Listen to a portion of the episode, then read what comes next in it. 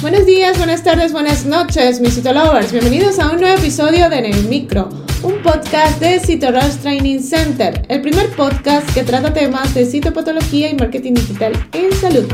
Quien les habla el día de hoy, David García, certificado de la opción 59144. Hoy comenzaremos una serie de episodios que tratan sobre el procesamiento tisular en los laboratorios de anatomía patológica.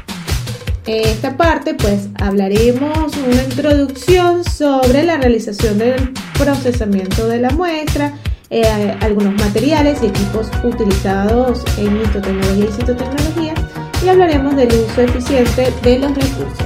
Comencemos.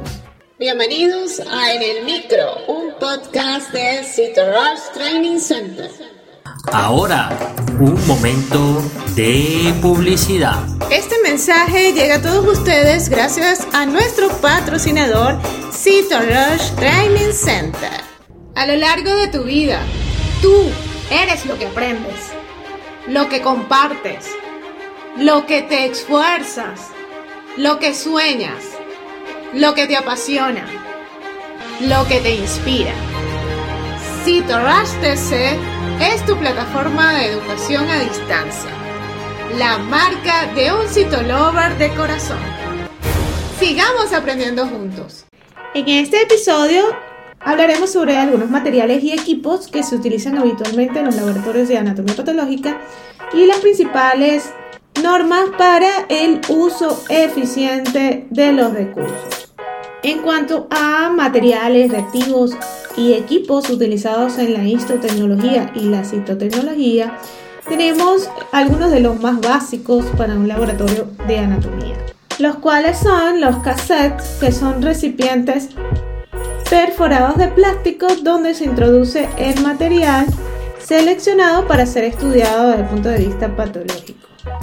Tenemos los bisturí y las pinzas, así como también algunos equipos comunes, los teñidores, en la parte de mm, histopatología hay los manuales y los automáticos que contienen todos los reactivos necesarios para hacer las tinciones que deseamos. Asimismo, montadores automáticos para poner objetos sobre los portaobjetos ya teñidos. Incluso en las redes sociales yo me adelanté y he publicado algunas de las imágenes de estos equipos para que lo puedan visualizar. Bien, entonces el día de hoy nos vamos a centrar en el uso eficiente de los recursos eh, con respecto al laboratorio de anatomía patológica. La eficiencia es la relación entre los recursos utilizados en un proyecto y los logros conseguidos con el mismo.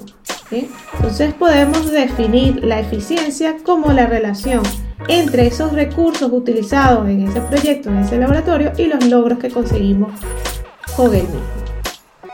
Asimismo, la eficiencia se da cuando se utilizan menos recursos para lograr un mismo objetivo y cuando se logran más objetivos con los mismos recursos o menos. Recordemos que la eficiencia es usar entonces los mínimos recursos para lograr los objetivos.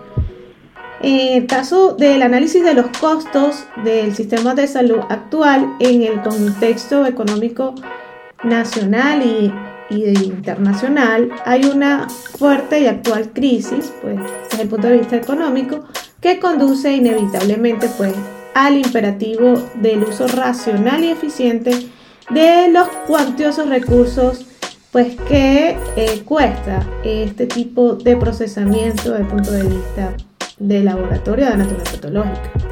Y entonces, para continuar satisfaciendo todas las necesidades con la máxima calidad, es necesario pues que nosotros hagamos un análisis de todos estos costos y utilicemos los recursos de manera eficiente para entonces así lograr el objetivo que es satisfacer las necesidades de salud de, el, de la población, ya sea nacional o donde se están ofreciendo esos servicios. Entonces, en el contexto de los laboratorios, debemos intentar siempre no gastar más de lo necesario, incluso usando los materiales y reactivos toda su vida útil que nos permita realizar. Asimismo, en los laboratorios de anatomía patológica La eficiencia nos vendrá dada por cada laboratorio dependiendo de su volumen de trabajo, su volumen de muestras y la cantidad de trabajadores que tenga ese centro. Siempre pues también habrá que adaptar las medidas de eficiencia a la rutina y el volumen del trabajo del laboratorio de tal manera que no se entorpezca pues el trabajo. Y si te gustó en el micro, la mejor manera de apoyarnos es que compartas este podcast con tus amigos. Puedes escucharnos en cualquiera de las plataformas digitales disponibles como Spotify, iTunes o Google Podcast, o bien en nuestra página web citorushtc.com. Puedes seguirnos en las redes sociales como arroba Nos escuchamos en una próxima emisión.